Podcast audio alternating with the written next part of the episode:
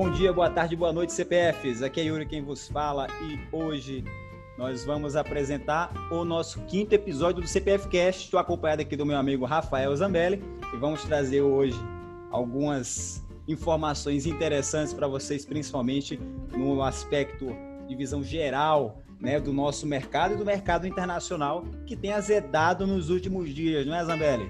É, meus caros, semana extremamente difícil e dura para os mercados mundiais e claro que o nosso querido Ibovespa não ia ficar de fora, né? Queda de 7,2% na semana, aos 93.952 pontos. Por que, que isso aconteceu? Vamos lá. Segunda onda de casos de Covid e lockdowns na Europa eleições dos Estados Unidos, que está chegando, é terça-feira. Além disso, feriado aqui na segunda, então a gente já vai abrir os mercados no dia da eleição. Resultado das empresas de tech lá nos Estados Unidos e a falta de novos estímulos lá também nos Estados Unidos e aqui um burburinho político aí com Rodrigo Maia, o presidente do Banco Central, do Tesouro, tá meio ruim a, a situação. É, e a gente também tem a questão da incerteza, né? Se esse vírus continuará de fato prevalecendo e por quanto tempo ele continuará, né? A gente tem aí a perspectiva da vacina estar saindo nos próximos meses. Alguns laboratórios já estão no procedimento aí de, de criação da, da vacina e a gente agora tem que aguardar porque, na minha visão, eu acredito que nós só vamos de fato ter uma recuperação saudável a partir do ponto em que a vacina for liberada e nós tivermos aí pelo menos 40% da população imunizada, que aí evita do vírus se propagar e vai trazer um pouco mais de confiança no mercado é, financeiro, né, em geral, para os investidores fazerem seus aportes, fazerem as, os seus investimentos de forma mais segura, sem tanta incerteza, né, porque hoje estamos vivendo num, num, num cenário de incertezas e principalmente muito murmurinho na parte aí no, política, né? principalmente do nosso país, como o Zambelli falou, a questão do, das eleições lá dos Estados Unidos e que está rolando aí uma espécie de rumor né, sobre a questão do Joe Biden ele se tornar o novo presidente dos Estados Unidos e o que, que isso poderia impactar na economia em geral. Fala um pouquinho sobre isso, Zambelli. Eu vi que você comentou algumas coisas nesse sentido lá no nosso grupo. Queria ver o que, que você acha sobre esse tema. Perfeitamente. É, aparentemente, diferente da eleição de 2016, parece, tá? Parece que o Biden vai levar. Mas lá também parecia que a Hillary ia levar e não levou, né? Então, de fato, eleição nos Estados Unidos é uma incógnita porque não é voto direto. Aí, existem alguns cenários. Né? Por exemplo, em caso de vitória do Biden, talvez existem algumas vertentes aí que dizem que pode haver uma fuga de capital dos Estados Unidos e isso beneficiaria os países emergentes, então Brasil, Índia, Rússia, né, Turquia, esses mercados mais emergentes. Essa é uma vertente, né? Agora voltando a falar um pouco dos casos do Covid, né? Nós estamos aí com uma média de 500 mil novos casos por dia. E se a gente pegar todas as curvas dos principais países aqui, Estados Unidos, Índia, Brasil, Rússia, França, Espanha, Argentina, Colômbia e Reino Unido, com exceção dos Estados Unidos, essa curva é o único país que está com curva descendente né, de casos, então os outros países estão todos com curva ascendente e os países da Europa e a Índia estão com as curvas mais empinadas. Então o mercado sentiu um pouco isso essa semana, mas assim, eu acho que é algo que a gente consegue já lidar melhor. Por quê?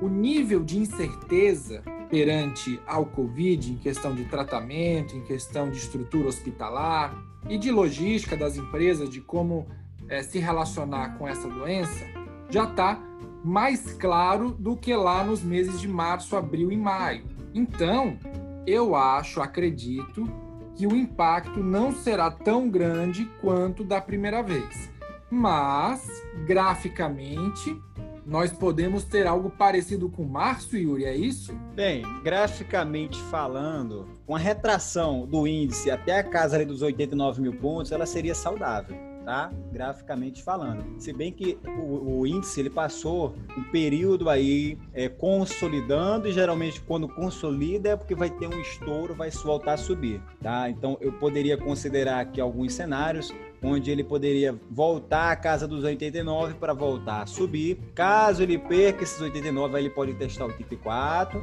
né, para poder voltar a subir. Isso se não não azedar, mas não tiver alguma outra notícia muito ruim, né? A gente precisa agora, de fato, que os investidores tenham um pouquinho mais de confiança. Mas assim, temos algumas figuras interessantes tá, que se formaram no gráfico, né? É, o fechamento dessa da barra semanal aqui no gráfico foi assim, não foi uma coisa muito bonita, mas se formos para o gráfico, por exemplo, de 60 minutos, nós vemos que tem algumas figuras e uma possível formação de W onde provavelmente o índice pode querer voltar para a faixa dos 97. Se romper essa faixa dos 97, ele vai querer subir até mais ou menos a casa dos 100 mil de novo. E a gente torce para que isso aconteça, porque com esses pontos de rompimento, o índice pode voltar para casa aí dos seus 110 mil pontos né? Até bem perto do nosso topo histórico, entendeu? E isso seria assim sensacional para todos os investidores, mas a gente precisa de fato de, de mais, mais confiança, né? Mais, eu acho que por falta de palavra melhor essa é a palavra que mais se encaixa confiança, entendeu? É, na questão dos investimentos e nesse período agora a gente tem noção, tem ciência que muita gente entra em pânico, entendeu? Os índices caindo, as ações derretendo, mas é isso que diferencia um iniciante, um cara que está começando, para um cara já experiente na bolsa. E isso foi uma coisa que eu ouvi de um, de um trader que, que eu acompanho, né, e que é, faz todo sentido, é a mais pura verdade. O trader experiente, o trader profissional, ele opera ao som dos canhões e das metralhadoras. Quando já estão tocando as cornetinhas, soltando os balãozinhos e os pôneis estão correndo nos pátios verdejantes, está na hora de você pular fora. Né? O que, que isso quer dizer? Significa que quando tudo está caindo, teoricamente ali você tem que encontrar um bom ponto para comprar. Né? Você pegar a faca caindo, é você pegar a faca quando ela já caiu. Essa seria a ideia. Quando tudo está subindo, aí você tem que encontrar um possível topo para você sair.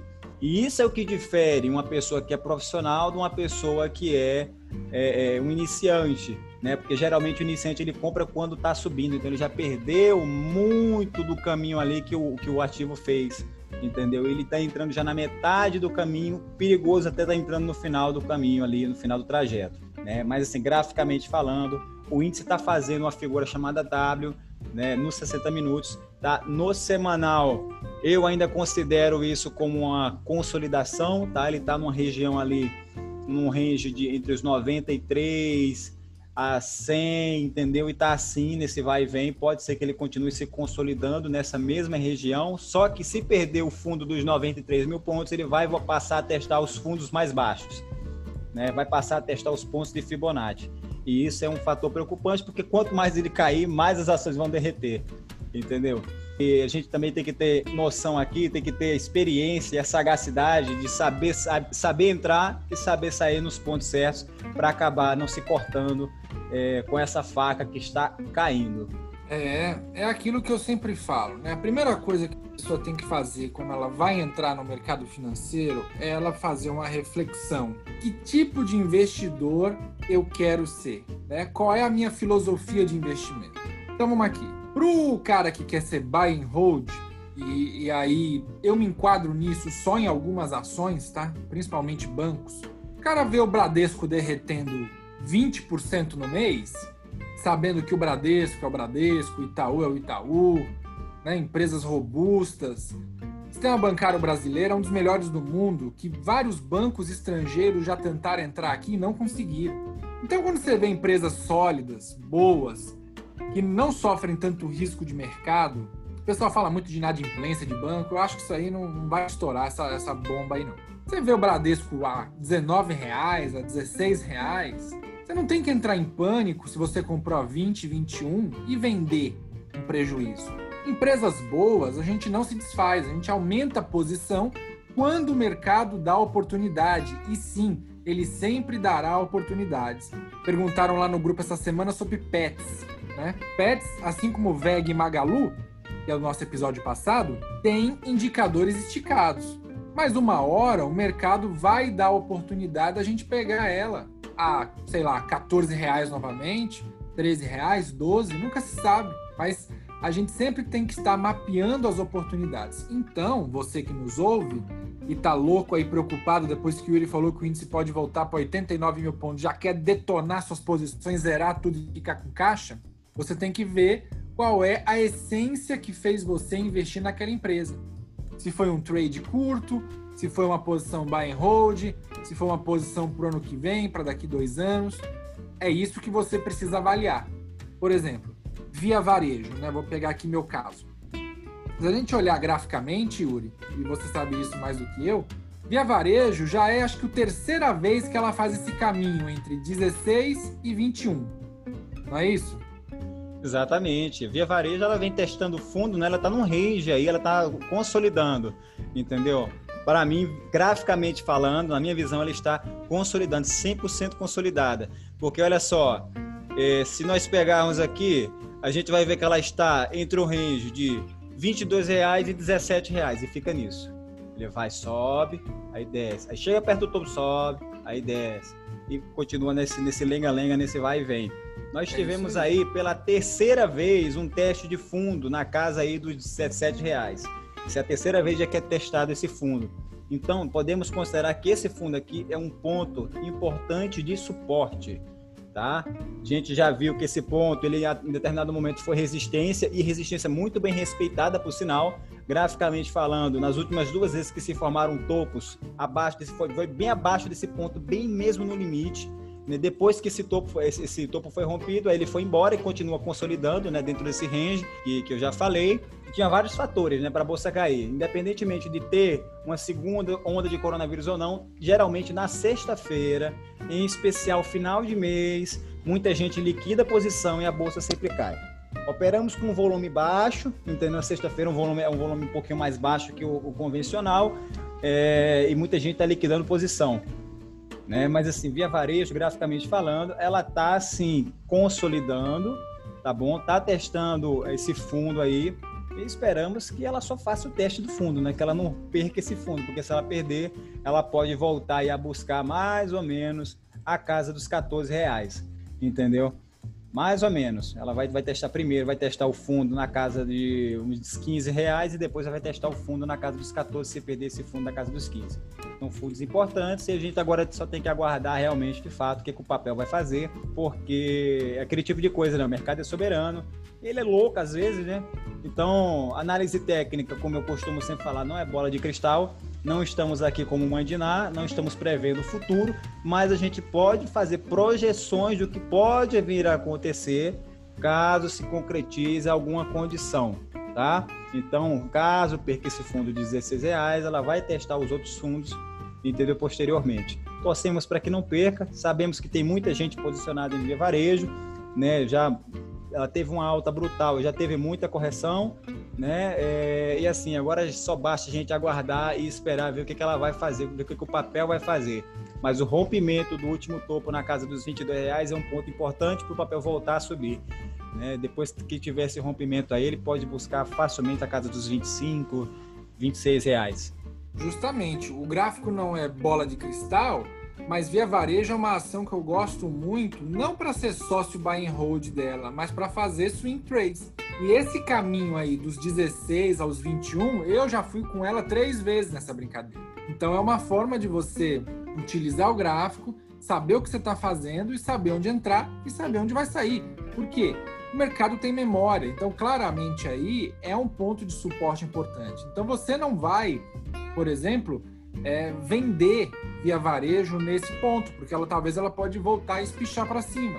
Assim como também você não compra via varejo a 21. Por quê? Porque você tem pouca margem de segurança. Agora, você pode comprar no rompimento do topo histórico, aí é outra história. Se ela conseguir superar esses topos anteriores e passar o topo histórico, aí é a avenida aberta para ela. É, ponto importante de rompimento, hoje está na casa dos 20 reais, que foi o último topo que se formou, né? É, rompendo esse ponto, vai buscar os 22, tá? Mas aqui ficou uma dica interessante, uma dica bacana, que eu sei que é difícil de se, de se, aplicar essa dica, mas é a análise técnica que proporciona a possibilidade de você encontrar os pontos de entrada, tá? Que é você sempre comprar em suporte. E a venda é sempre na resistência. Por quê? Especialmente para quem faz trades mais curtos, tá? Porque quem faz buy and hold, quem tem uma posição um pouquinho maior, né, para um longo prazo, aí tudo bem, aí é outra situação. Procura-se se comprar sempre no suporte, mas a venda ou não, né, cabe a estratégia de cada investidor. Se é um caso de buy and hold, o cara segura. Se é um caso de position trade, ele vai liquidar um dia. Mas para quem faz trades mais curtos, né, é, um bom ponto aqui para se entrar seria justamente nesse fundo. Está testando o fundo pela segunda vez. Claro, isso aqui não é recomendação, estou dizendo que é bom ponto de entrada na minha visão. O que eu faria aqui né, que seria um bom ponto de entrada se confirmar um pivô de alta. Precisamos da confirmação do pivô de alta para dar continuidade do movimento, porque por enquanto tem feito topos mais baixos e fundos cada vez mais baixos também, né?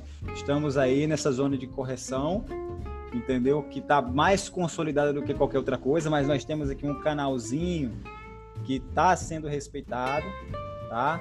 Esse canal está sendo respeitado, um canalzinho de baixa. Então, acho que o próximo ponto aí, de fato, é testar novamente o topo na casa dos 20 reais, tá?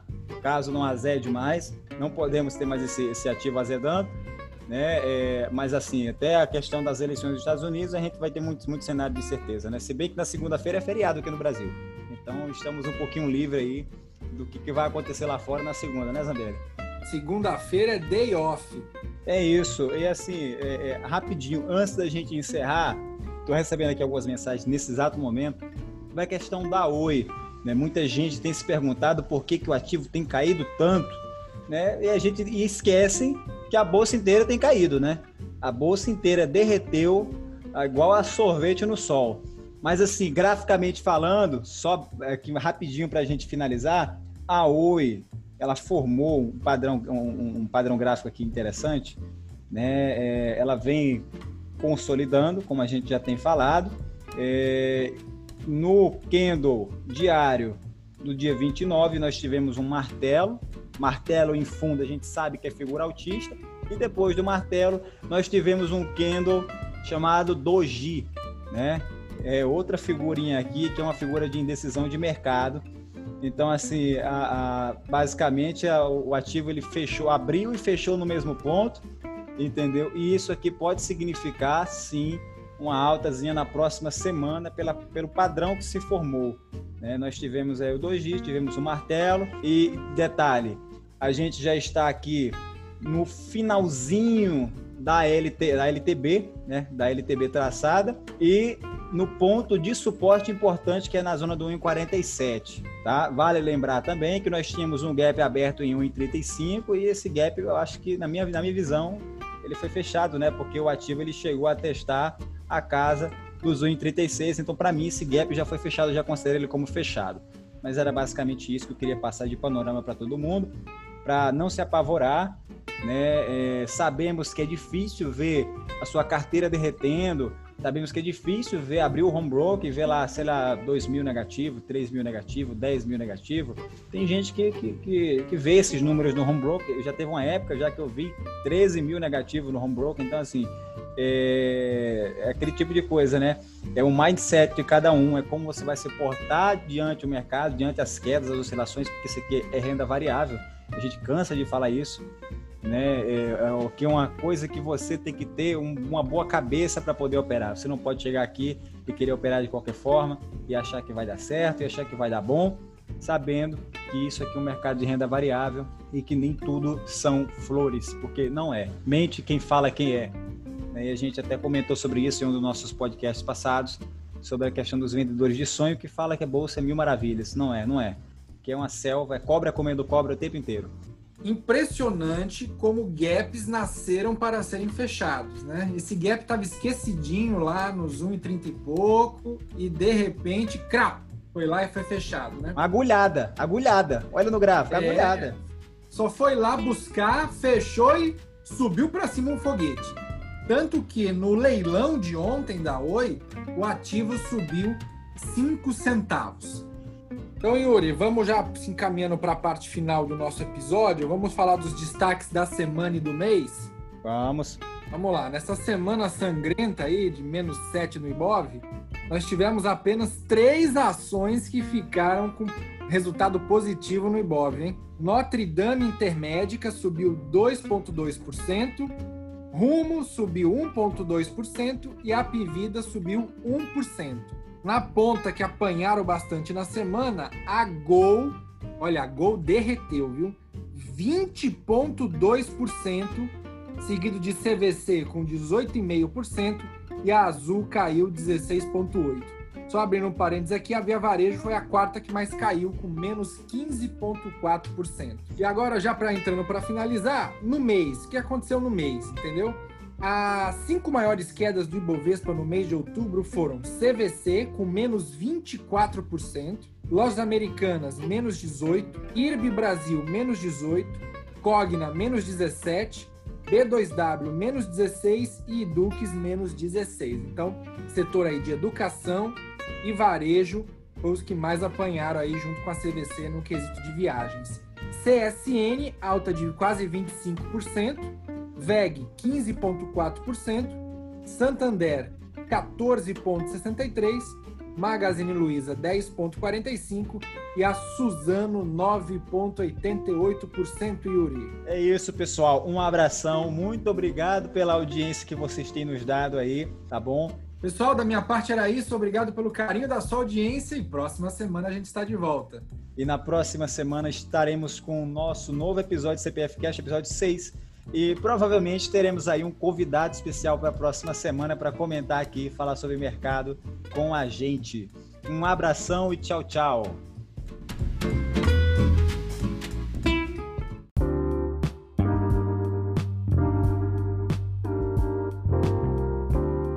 Sentiu dificuldade com o termo do mercado que foi citado aqui?